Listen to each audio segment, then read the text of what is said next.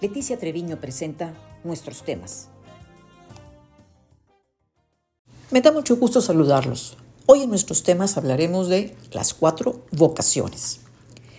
Si la elección de la carrera de vida siempre ha sido difícil, ahora con tantas opciones se vuelve el tema más complicado. La pandemia puso de moda ciertas profesiones como el comercio electrónico, psicología, medicina de investigación, sistemas operativos o logísticos en línea, diseño instruccional en línea y otras más relacionadas principalmente con la tecnología, automatización y procesos digitales. Según la revista Forbes, se espera que estas carreras crezcan un 15% como respuesta a las empresas que buscan personal especializado en estas áreas. Algunos especialistas señalan que para el 2030, el tiempo que los profesionales de todas las disciplinas pasarán utilizando tecnologías avanzadas se incrementará en un 50% y la demanda y habilidades de programación será un 90% mayor.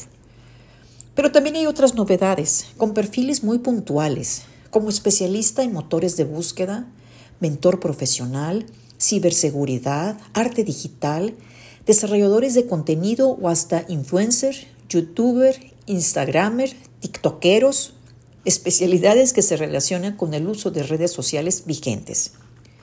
Cuando la preparatoria está a punto de terminar, muchos jóvenes se preguntan, ¿y ahora qué hago? ¿Qué quiero? ¿Qué me gusta? ¿Qué carrera estudio? ¿Cómo sé si no me voy a arrepentir y si no encuentro trabajo? Lo que no saben es que estas preguntas también se realizan al terminar la carrera profesional y posiblemente siempre. Es un proceso natural de la vida pero comienza a temprana edad a efecto de iniciar la preparación académica. Es de mucha utilidad en la adolescencia buscar orientación en la escuela, pedir información en las universidades y dialogar con profesionales que ejerzan las carreras en las que se tiene más interés. Ayuda también mucho visualizar el futuro, es decir, preguntarse qué se quiere hacer en la edad adulta o imaginarse haciendo esa actividad en los siguientes años. Asimismo, visitar empresas o laboratorios académicos para ver la práctica de la profesión. Algunos criterios que pueden ayudar en la selección están relacionados con la vigencia de la profesión, el nivel de especialización que se va a requerir, la actualización y la relación con el mercado de trabajo. Nótese que el aspecto salarial no se considera.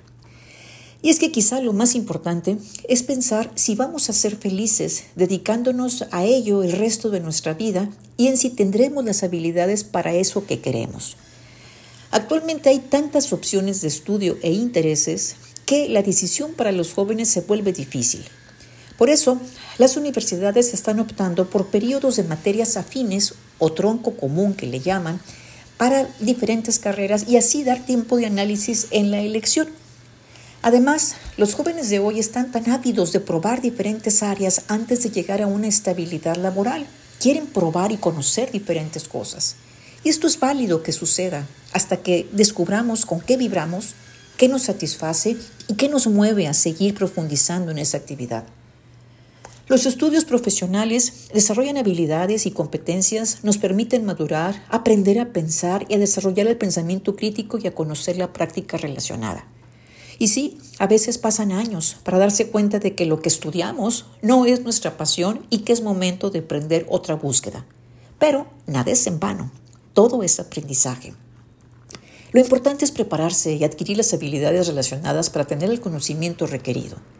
Considerar cuando es posible el estudio en el extranjero, los empleos temporales y cursar materias optativas en diferentes áreas del conocimiento. Todo esto equivale a conocer otros horizontes de vida. En una ocasión me tocó escuchar a Vargas Llosa en un diálogo con estudiantes en el que hubo un chico que le preguntó si recomendaría estudiar la carrera de letras, asumiendo una baja rentabilidad económica. El escritor señaló que por presión familiar estudió la carrera de contador público cuando en realidad él siempre, siempre quiso escribir.